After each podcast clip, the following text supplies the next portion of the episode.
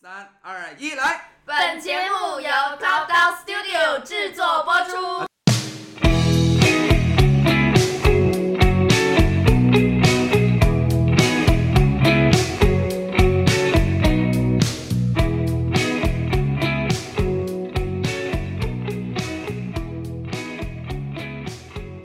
好，各位听众朋友们，大家好，这里是 Who's Talking 月聊，我是胡晨玉。我的身份其实是主播，在这档节目当中。不过，这是我们的第零零期的节目。什么叫零零期呢？就是节目开始之前，我们先花一期的时间跟大家介绍一下。今天的节目呢，阵容非常齐整，我们所有的创意的团队都在这里，来一起跟大家打个招呼，行不行？大家好，这里是 Who's Talking 月聊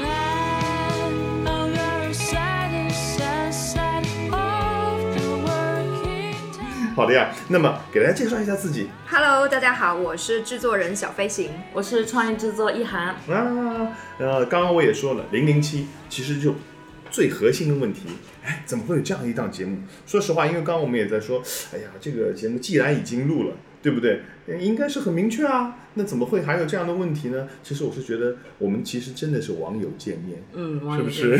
网友见面，虽然说我是觉得这个网友见面，呃，从我们的网上沟通来说，应该是刷新了我工作的不同的一个方式。嗯，因为我是搞音乐的，我是吹唢呐的，所以，嗯、在我们的这个工作领域，很多事就是一拍脑袋。哎，我觉得想去做这件事，我想去吹这个曲子，我就去吹了。但是呢，我是觉得，特别是小飞行，他做事的一步一步一步，让我觉得哦，这个事情原来应该是这么严谨的，才能把它做好。嗯所以我觉得非常棒。所以，嗯、我觉得你才是这个节目的灵魂。你先给大家介绍一下。好，嗯、为什么说是网友见面呢？就是其实我是作为三个人当中的一个中间人吧，就是先来说一说我们就是三个人之间的一种渊源吧。然后我跟胡老师之前其实是在做同一个行业，然后算是同行，然后因为工作上有一些接触，后来慢慢熟了之后，我就听胡老师聊一些关于民乐的事情。那其实他是一个特别打破我就是对搞民乐的人的一种呃一些认知的人，然后哎，稍等，稍等，稍等，你对搞民乐的人有什么认知？就是我觉得就是很国风啊，然后或者说嗯，就是很很传统、很中式的一种感觉。固定格调。对对对，然后但是我我想到那个穿着那个那个打太极，然后对点一个香 泡一壶茶那种感觉是。有那种，反正就是呃，男生就是那种头发也比较的正式吧，然后女生就会留长头发，然后飘飘的那种，对，这给人这种感觉吧。然后就，但是胡老师，我看到他做很多这种跨界，然后一些音乐风格上面的尝试。那我我其实在他身上看到很多新的可能性吧。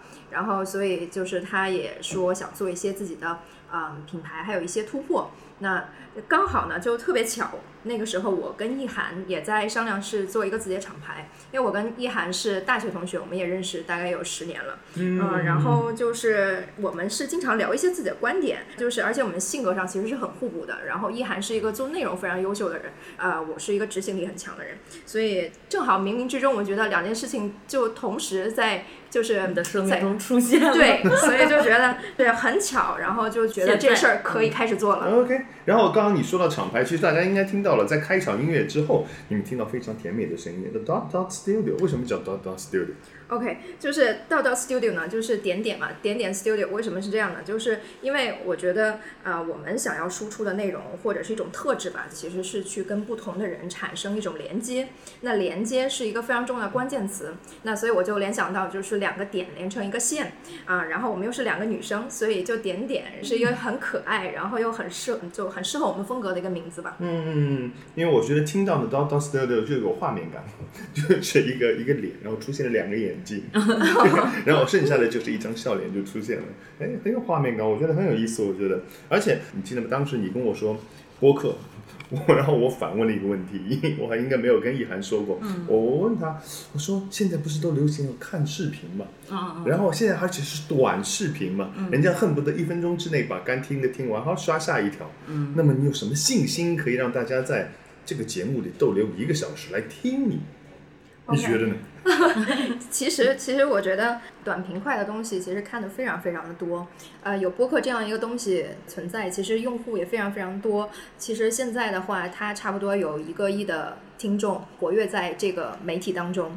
那我就觉得，其实是一个呃，你可以以一种比较慢的节奏去了解一个人或者一件事儿的一种媒体啊，反而在这种啊短平快的视频流的节奏当中，你有一些很独特的东西可以去输出。哎，我始终觉得就是听你们介绍，因为我很感兴趣，就是你们到底是做什么的。因为我是觉得你们可以聊出很很多丰富的东西，不像是我，因为一般我跟别人介绍你是干嘛的，我是个吹唢呐的啊，结束了，就一句话。人家觉得搞音乐的，或者你一辈子你做的也就是这简单的一件事情，对不对？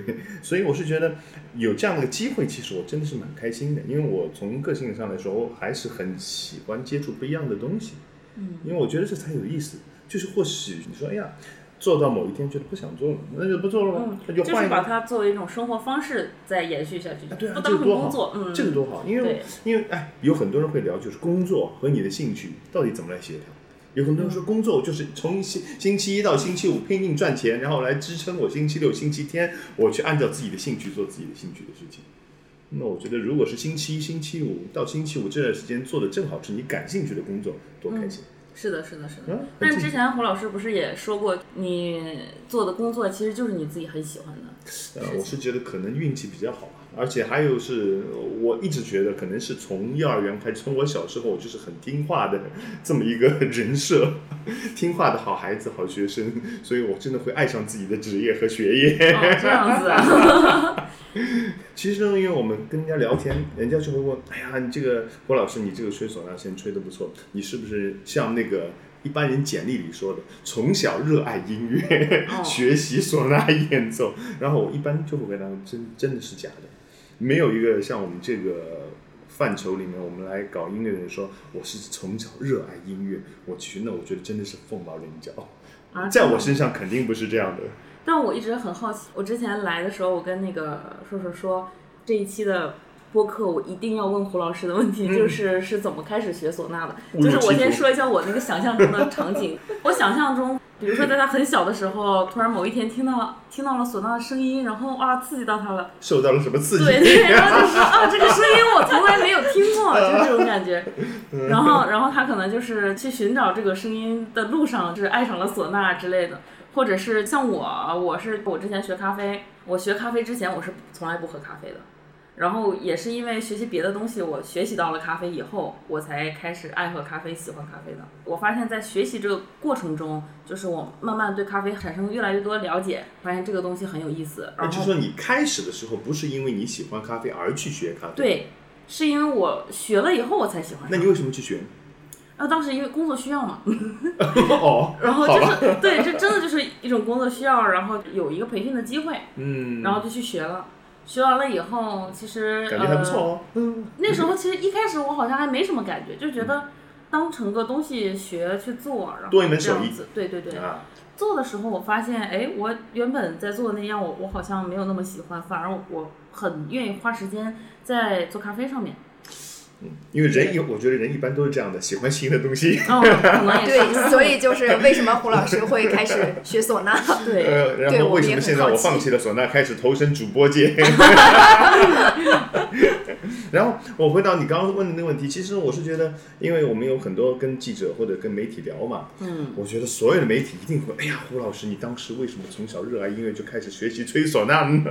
然后还有一个问题就是刚刚说，哎你到底喜不喜欢这个东西？你什么时候开始喜欢上唢呐的？喜欢上中国音乐的？那那个比较大一些。但是我是觉得。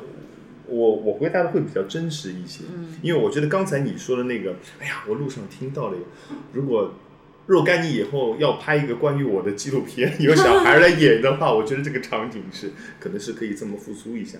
但是其实这样，我一直跟所有的媒体就这么说，我如果是喜欢上吹唢呐这件事情，搞音乐这件事情，要到工作以后，哦，这样子。工作以后真的，因为你想，我从八岁开始就学了。然后学完以后进了上音附中，然后进了音乐学院，音乐学院毕业，然后到了乐团。其实你原来我真的没有什么很多感觉，因为你想，就跟你做作业一样的，你爱做作业嘛，你不爱，就是你必须要练的琴，必须要考试。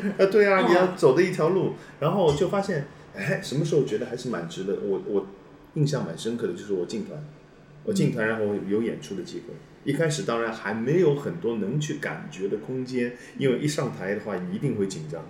因为为什么你会发现有一千多个人聚精会神的盯着你看的时候，你一定会紧张。但是后来我是觉得走了很多地方，就听了很多掌声，然后那个时候我觉得哦，我终于知道我大概我学音乐是为了掌声，是为了得到别人这样的一个认可。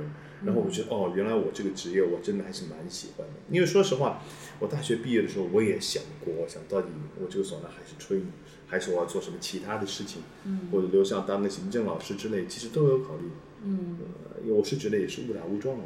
嗯，但是就像我们刚刚聊到一样，我是觉得还是蛮幸运的，就是真的还是觉得感觉了哎自己还是蛮适合的，蛮喜欢的，这点真的还是因为，但是我相信，呃，我们走的这条路啊，相对来说比较的窄一些，因为为什么去转变的可能性很小？比如说我学学校里学了这么多年吹唢呐，我不喜欢了，我扔掉这个，我去干其他的都干不成。因为我的专业就是唢呐专业，这个专业你在这谋个职，你在现在的社会里太难了，我觉得。但是从这个角度来说，我觉得你们两位应该好很多。你们倒真的是有什么兴趣，哎，我去干一个什么全新的一些职业行业，你们都可以能做的。小飞行应该也是一样但。是我我其实觉得就是这是每一个人一个会有一个特长的特质吧。就比如说胡老师是呃很能够去在舞台上释放自己，这是你的一个超能力。我就说其实每个人有一个超能力，那我觉得我是能去把一些事情去推进下去，不管放在哪个行业，我的最重要的软性素质是这个。然后一涵就是去做内容制作。那其实胡老师刚才说那个很享受舞台，其实我也特别好奇，因为我我印象特别深刻，就是这这真不是每个人都能做到的，因为我就记得我小时候有一次印象特别深刻，我就上台的时候我就哭了，然后 当时还是连着是吓哭了吗？对，真的就是太紧张，然后就是紧张到受不了就哭了。当时还是连着全校的闭路电视，然后我就觉得我真的是对表演这件事情完全不行，就是完全不能坐台前。你能告诉我你表演的是什么吗？当时我当时是学的那个爵士鼓，打爵士鼓打哭了是吗？就我我已经记记不清楚了，我是开始打还是打到一半就哭了，反正我也不记得了，反正就就特别丢脸。然后那我就觉得胡老师你说啊、从小去学这件事情，那一定是就是啊、你有天赋在上面，还有你小从小学就要去啊、表演，然后就要很多去面对观众的呃机会。然后，那你肯定去有一种跟观众去交流的心态。你是怎么样去调整自己在舞台上的这种状态，或者说你是你在舞台上，然后跟观众那种关系是什么？嗯，我呃，因为很多，其实因为很多媒体问的是这样问的，他说胡老师看你上台不紧张，你怎么能做到在台上就像跟在家里客厅 走来走去喝个茶聊个天一样的？其实我是觉得还是累积，呃，所以嗯。有一个好像定律什么一万小时定律，对不对？我觉得倒真的是还是很有道理的，因为什么？就真的是当你练习到一定的量的时候，你不会紧张，而且练到一定量的话，你会非常渴望把你练的东西展示给大家。就是一种嗯。那今儿我练的不够好，你你还差差一点时间差一吗？点儿没到一万。那胡老师刚开始，比如说第一次、第二次上台会紧张吗？当然会紧张，哦，也会紧张。因为我觉得这个一个是练习你演奏的技巧，还有一个就是练习怎么来应对大众，嗯，怎么来就是当就像刚刚我说的，当一千多个人聚精会神、瞪大眼睛看着你的时候，你就就当前面没有人一样。但是到现在，我们已经觉得我的感觉是我已经不会当没有人，而是我当他们一个个真实存在。我会在我的演奏的同时，我会跟他们交流，我会真是看着你，然后把我最好听的一句吹给你听。我想起在那个你节目中看到那个说大众就是一个个个体，是什么？把？那个观众看成一个个个体嘛，就分解成一个个体。嗯就是说我我我面对你我不害怕，我面对你我也不害怕。我哦，你是这个意思。哦，是这样的，就是你们仨，所以你们仨在一块儿我也不害怕。这个方法真特别好，因为我每次只看一个人，对对对对。可以，这个方法真的特别好忽忽。视了其他一千多个人。但是我还很好奇，就是你为什么哭？是因为比如说人太多你害怕了，还是因为那个舞台环境很很陌生，是小时候没经历过的，然后你紧张了，就是为什么会哭呢？这个我我也记不清楚了。我觉得是他 刚说了一句话，他说：“哎呀，我就哭得下来，觉得特别丢脸，因为他在台上，他肯定就觉得我特别丢脸。”嗯，是我是完全不会享受舞台，然后嗯我也不喜欢别人去看着我，然后就有一种很怕自己做错吧，可能是这种感觉。但我是觉得，我是觉得很少有人天生就是一个小孩，第一次上台哎就很想，要么就是很小的小孩，哦，明白他是没。有这种心态的。但是很少有这样的天才，一般都是通过锻炼。就像我上台，我一开始肯定是紧张的，就是我紧张一定是紧张到忘了下一句怎么吹，或者忘谱，这是很正常的情况，哎有一定？是这样的。呀，当然，一开始演出的时候忘了怎么办？忘了瞎编呀，忘了啊，瞎 真的配。可以这样吗？后来我才知道，就是应该瞎编呀，观众又没有你熟，你错了一句两句有什么关系？观众就是从你的脸上才能看出你错了没有，哦而不是从你的旋律，对不对？因为人人家买票来，我既然来听了，我就你再怎么吹，哦，你都是对的。所以有这样的一个心态的话，我自然就不怕了。你有那种拉花拉到一半儿就是哎不对那种感觉吗？那就拉完呗。哦，就是是这个也还好，反正我现在主要是已经形成一种肌肉记忆了。刚才还想问胡老嗯师，就是说。练习到一定的程度，就是你已经不是说记不记得住谱了，嗯嗯嗯就是你吹完这一句，你就已经预感到我的嘴要怎么使劲儿了，就那种感觉。这个是肌肉记忆。嗯，就是呃嗯，所谓不紧张不紧张，因为为什么？我即使脑子里在想下面这个人你在看我，你想要听的什么，但是我的手可以自然下去，嗯而不是我想下面一句我要怎么动。嗯我是觉得在可能在我们演奏的这行就是这样的，嗯呃，所以我是觉得这个肌肉记忆很奇妙。就是真的是练到一定程度，当我的眼睛是看着下面这个观众，我在想他会怎么，他是否喜欢我的演奏？因为每一次其实我都会看看下面人的反应，来增强自己的自信心。他们是不是真真的是享受我的音乐，还是他们很无聊在那刷着手机？其实你是看得很清楚的，都可以看得清楚。但如果是那种就是不太积极的反馈，你会影响到你的状态吗？会啊，真的？当然啊，那那怎么办？就是那那你一下就当了，还是怎么样？呃不会啊。所以你知道艺术家不接饭 吃饭半宴的活吗？什么意思？是什么意思？就是艺术家不吃不接吃饭半夜的活，就是因为有有一些呃商业的活，它就是有人在吃饭，然后上面有人在演奏嘛。哦，吃饭半夜啊！所以我相信真的艺术家是不会接这种活的，因为他看不到，他看到的就是这些客人跟食物之间的反馈，好吃好吃。哦，明白。我就是说，就是有没有可能，就是说啊，我就是就有很难搞的那种观众，我就是觉得我不想在这儿听，嗯就是那那种我是觉得，那种反应的。嗯，我是觉得他这样的话，他自己刷刷手机，真的有。现在有有一些演出的时候，真的是有人就是很无聊在那刷着手机，但是我是觉得没问题啊，我打中你身边的一个一个打动，然后包围你就好了。嗯 我下围棋可以吗？可以，你玩你的，我吹我的嘛。对，就是一种主打一个信念感。嗯所以，所以我是觉得刚刚说肌肉记忆嘛，倒真的是你脑子里在想这些事情的时候，其实你的手指还是在动下去，对，你的气还是在下去，嗯因为这个就是练习练到一定的程度。但是说实话，我是这么想的，我我忽然意识到，我觉得这个是好事。有一些角度来说，我觉得也不是好事。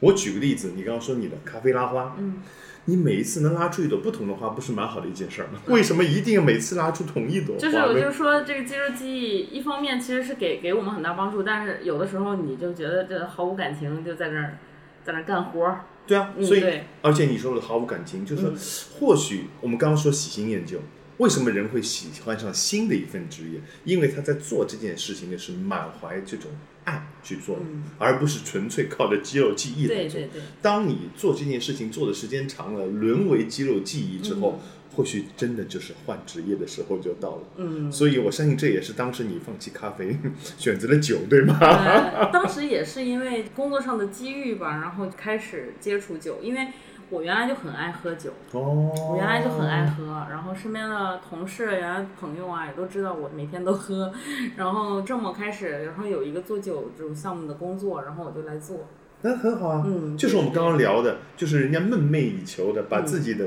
喜 喜爱的事情和工作融为一体。对对对，包括所以你的工作真的就是喝酒吗？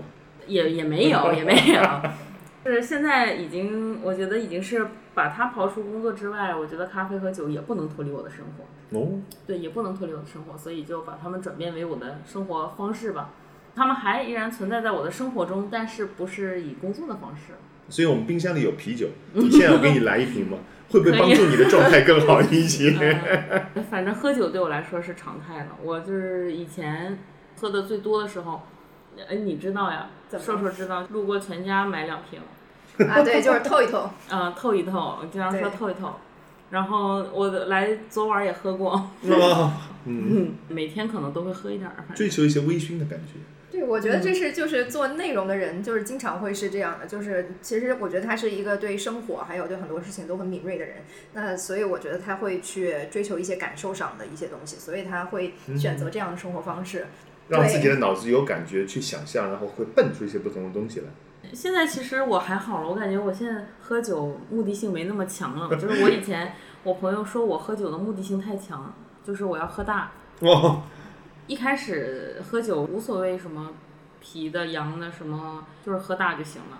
其实我是觉得一开始目的一定不是喝大，因为很多人说喝酒的话，其实就是要那种飘飘的微醺的感觉，但是那个感觉很难掌握，特别是我相信像你这样的人，嗯。因为酒量好也是一个痛苦的事情，他两瓶下去喝不大，他没有微醺的感觉，而且就是就是酒量好也很费钱，你知道吗？好吧？哎，倒真的是，因为我是觉得，就像刚刚说的，一下子就是很鲜活的把他的一个工作的状态说出来了，对不对？就追求一种天马行空的一种思维，让自己拓宽这种思维。那么你的这个角度是不是完全不一样？哎呀，因为什么？这个是 我们之间的交流。我你给我的所有的那些 run down 那些，你写的非常的详细。对，所以我觉得你平时肯定不喝酒，你喝茶对吗？就是我不太享受喝酒这种感觉，因为我一喝酒就上脸。但是其实大家跟我工作也知道，就是我是一个其实工作起来很焦虑，然后很很紧张，然后很严谨的人。但是我其实生活状态就相当于说我在躺平和呃那个焦虑之间反复横跳。就一旦 是有工作，我一定是进入这种状态。因为之前就说回我的工作状态吧，反正就是之前的时候跟胡老师是同行嘛，然后就在就是国内这个某的呃某边的交响乐团做这种 branding 的工作，然后就其实做一些品牌搭建啊，然后呃然后一些市场化的推广，然后做了挺多这种不同项目的去尝试，然后现在就是在做一个呃广告的制片。其实工作性质上来讲吧，这个东西就是说大家都是拿日薪来的，我只有一天的机会。我一定要做的非常非常详细，我提前去，嗯、可能要预演好多遍，然后才能排除掉我这一天很多的不确定性，我才能把这一天就是保证我能完成到我的呃我的方案里面要的这些东西，我才能说，嗯，就是不浪费甲方的这个钱去把这个任务完成。呃，我一说这个事儿我就很紧张，就我我就只要一说到这个，我就会进入这种这种状态。焦虑状态。对，嗯，但是但是其实我不断的在面对自己，然后也是回去看自己的这种工作状态，就发现其实我是一个从零到一，然后做出来一件事情当中找到成就感。所以其实我就是在这种找到成就感，然后又焦虑，然后又找到成就感这个过程当中反复的循环。但是你说的这个焦虑是来自于压力吗？就是我我会很多担心吧，然后就是觉得啊、可能会有一些极端状况的发生，但是这个东西就是在我工作的磨练过程当中，我就会学会去做很多提前的准备，然后降低那个可能性，呃，降低不确定性吧。比如说我们做这个播客，看看起来好像就是只要打开手机或者录就可以了，但是其实在我来讲，我要提前把后面两个月的制作排期排出来，然后还要排当天的一个制作排期，因为我觉得大家聚到一起不容易，然后然后把时间具体到。啊、每每一分钟，然后大家在做什么，然后能保证到大家今天聚到一起能有一个东西的产出，那个对我来说特别重要，不要让大家白走一趟。我也不想第一期然后做出来遇到什么意外的状况，大家很泄气，那个我就特别紧张，我一想到我很紧张。嗯，我跟那个徐徐，因为我们认识很多年了嘛，但是就是在这个过程中，我也是发现他是一个就真的很严谨，就每一步都踩死了。但是我又很喜欢他这一点，就是我感觉就是被他这一点折磨着，但是我又很喜欢他是因为我很懒得去做这样的事情，就我以前也做过，我做不了，我是沾着这种什么排期呀、什么推进呀，还有整理所有的东西啊，我就烦。我沾着这种事儿我就烦。做这些事情我也能做，但是会非常消耗我的耐我完全理解心。，完全理解。对，我就完全做不了这种事情。然后他就是我感觉他做这种事情上瘾的，嗯，对，做方案上瘾。哇，他他把所有的东西就是让我很吃惊的就是，比如说我们提前不是说这个场景，嗯比如说桌椅啊什么的的位置，徐徐都已经很细心的把位置，然后光线，然后包括那个参数什么什么各种都整理出来，然后给大家看，我就觉得哇天呐，真的厉害。就是这个东西，就是说让我们尽量在当天的时候，就是按照这个东西，我们不用再花时间去调试，不会有意然后外照着对照着执行就可以了。嗯对对对对对，所以就就是像你说的嘛，你说哎，看到这个表格，你做那 rundown，说实话啊，其实 不怕你打我，其实我没有完全认真、很仔细的看，因为从心理上来说，我看到这个东西的它存在，我就很放心了。或许或许冥冥之中，我是觉得哦，有你这样的，因为我觉得一个团队当中各司其职非常重要。如果是都是一样的人，是做不好一件事情的。嗯是的一定是各司其职，所以我觉得放心的不是有那张表，而是因为有那样一个人，嗯 因为我觉得你一定会提醒我的，没问题。对，没事，我其实知道你们有的时候可能不会看，但是我会提前再说一遍，再说一遍，就是团队里一定会有这样的人，所以我就不厌其烦的说，保证到你一定知道，然后我发到那条消息，然后你说收到，这个才是我觉得完完全全这件事情啊落地了。哎，所以我觉得真的蛮有意思，就是说我们现在有三个人，三个角色，然后还有我们一个幕后的大英雄，嗯，大英雄叫小薇，对吗？来，小薇老师跟大家打个招呼。大家好，啊，是我们的视觉总监、美术总监，可以对这么来对对对，也是命名吗？也是我们的技太术支浮夸了持。吧？大家别那样说好吧？所以我觉得这样的一个配比很奇妙，因为我不知道你们在设计的时候，哎，当然哦，也有很多人会说，哎呀，你怎么会找一个吹唢呐的人来说节目呢？对不对？这个你怎么有这样的一个信心让我来说一个节目的？就还是那句话，就胡老师其实就是给我看到很多新的可能性，因为他做很多什么摇滚啊、二次元之类的这种跨界，我觉得就是就是特别打破我的认知，然后给我冲击力还挺强。还有就是，如果说的更加官方一点儿，其实就是可能在一个很大的这种市场当中，你给我看到一种差异化，那我觉得一定能做出东西。嗯，不能说一定这个词儿不行，我低调低调。我明白的，因为其实就是，呃，说实话，你跟我说完以后，我才开始接触播客。其实一开始我是担心，我不是一个职业，因为我可能我开车一直听的是电台，嗯，我还在想呢，为什么不听电台呢？当时我其实试了一试，在车里用手机连接蓝牙，然后对比了所有的电台节目，我还说，哎呀，这个音质好像也没有电台好。嗯，然后电台那些主持人又很专业，嗯，那你为什么不听电台，同时在开车这样的一个选择？为什么要去选这样一些播客节目呢？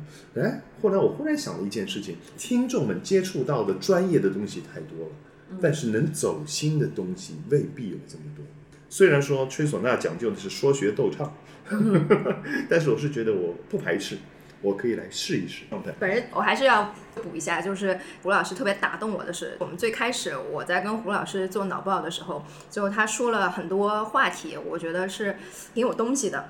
比如说他会想到，就是人工智能会不会取代音乐工作者啊？就是音会不会对这个音乐行业产生影响啊？这是这是来自于我的焦虑。对，然后然后他还甚至想到就是去跟那个啊妇产科医生去聊这种胎教音乐啊，我觉得这些话题都是我没听过，然后也挺冲击我的，所以我觉得音乐这个事情，就是我们这个节目也不是只聊音乐，因为音乐它就是说跟人类社会一起产生的一个东西，那就是见微知著吧，然后就是能从这个东西去聊很多很多的东西，可以聊价值观呐、人生观，然后呃这个社会啊、科技，然后可以聊很多的问题，所以我们这个节目就是说去跟不同领域的人去跨界，然后去聊很多很多不同的东西。才能达到有意思这个三个字。是因为为什么真的是音乐的话，我觉得这个口子就太小了。你要真正的是一门心思的、专心的去体验音乐的话，你去听音乐会、去听演奏就可以，嗯对不所以对？徐徐你是因为找不到自己特别想听的节目，所以想自己做。哎，这是很好的一个点，这个是很好的一个点。而且我真的是，呃哎，我我们这个节目有跟观众互动的渠道嘛？可以可以，未来我们可以放一些留言，然后可能会做我们的社群，然后大家都可以关注一下我们的动态。我是希望能听到现在在听我们节目的你，你想听到什么，这才有意思，对不对？是我是觉得这样的话才有一个连接，才有可能把这件事情做得更有意思、更大一些。嗯，总的来说，就是我们深的浅的我们都要。可以，所以另外一个，我是觉得大家也会比较期待的，就是我们到底跟谁聊。甚至我是觉得观众也可以报名。如果你觉得你很有意思，欢迎你上这里来跟我们聊，对不对？我我我那天还说，我说要是后面请到我很感兴趣的嘉宾，能不能我再来？对，意涵就是特别从杭州赶过来录我们这一期节目。他说如果有特别感兴趣的嘉宾，他想再来。我还再来。所以其实也刚刚你已经其实剧透了一些，对，是啊，的，对不对？竟然有妇产科的医生要跟我们聊艺术，嗯哎，这些点我觉得还是真的蛮有意思的。嗯嗯嗯，还有那个 King，对，有一个特别巧的事嗯情，就是我我们一进来就发现，我们录播客的所有人的头发都是由同一位发型师剪的。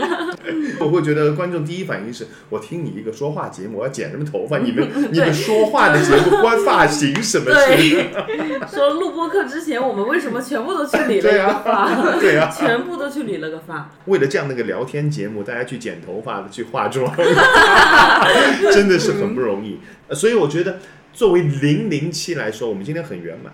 该聊的、想说的，虽然是初次网友见面，但大家都说的特别的开心，倒真的像我们的主旨一样，叫 Who's Talking，越聊越开心。我就觉得真的是聊得很开心。但是现在有更大的好奇心是，零零一七我们到底请谁来做 啊？不知道你们有什么其他的想法？还是关于我们长牌很重要的一个点，我的硬广又来了，就是就 就是就是连接是一个很重要的点。我觉得其实呃，现在很多人可能有一些社恐啊或者怎么样，但是能够有一个机会去跟不同的人产生一种深度的链接，或者说是就是去探讨一些问题，碰撞一些观点，那我觉得是挺有意思的。所以我们未来也是想去。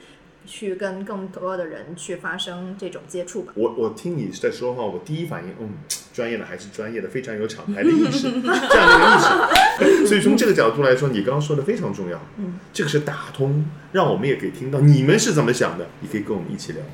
本期零零期的节目，我相信应该差不多了，我们就共同来期待一下，我们到现在都没想清楚的零零一期。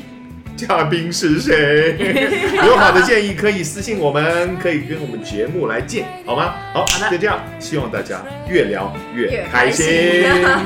大家再见，好谢谢拜拜。拜拜。